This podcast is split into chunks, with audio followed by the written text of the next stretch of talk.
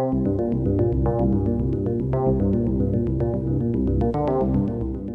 contrôle fiscal peut s'exercer de deux façons qui d'ailleurs sont souvent complémentaires.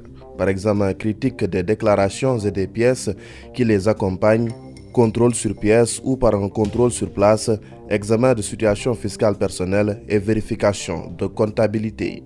Docteur Abdoulaye comment pouvez-vous nous décrire ces deux formes de contrôle fiscal? Alors, M. Kassé, le contrôle sur pièce est différent du contrôle formel qui a pour objectif la rectification des erreurs matérielles évidentes constatées dans les différentes déclarations déposées, quelle que soit la catégorie d'impôt ou de taxes visée, n'impliquant aucune recette extérieure aux déclarations. Alors, le contrôle sur pièce consiste bien entendu à l'ensemble des travaux de bureau au cours desquels les services procèdent à l'examen critique des déclarations à l'aide des renseignements et documents figurant dans les différents dossiers qu'il détient et le cas échéant établi des rappels de droit.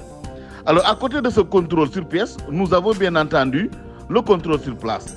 Alors ce contrôle sur place est composé essentiellement de l'examen de situation fiscale personnelle et la vérification de comptabilité.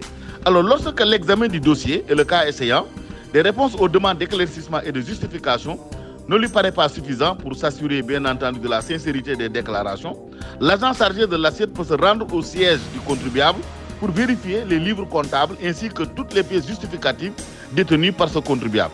Alors ces vérifications, bien entendu, peuvent porter sur tous les éléments susceptibles d'avoir une influence sur le montant des bénéfices ou du revenu imposable, comme le pointage des factures d'achat ou de vente euh, et le contrôle des comptes bancaires. Alors, ce contrôle sur place est cependant assorti d'un certain nombre de garanties en faveur du contribuable. La loi impose d'ailleurs à l'administration de remettre un avis de vérification accompagné de ce qu'on appelle la charte du contribuable vérifié, résumant bien entendu les garanties accordées à ce contribuable-là. Donc voilà grosso modo, M. Kassé, ce qu'on peut retenir comme différence fondamentale entre la vérification sur pièce et, celle faite sur place. Docteur Abdoulaye merci. Vous êtes inspecteur principal des impôts et des domaines, chef de bureau de la stratégie et de la modernisation à la Direction générale des impôts et des domaines. Merci à vous également, mesdames et messieurs. C'était le tout premier numéro de la semaine de votre rendez-vous économique préféré e-business présenté par Mam Abdougaï Kassé, assisté à la partie technique par Maxime Sen. Nous vous donnons rendez-vous demain dans Dakar Direct.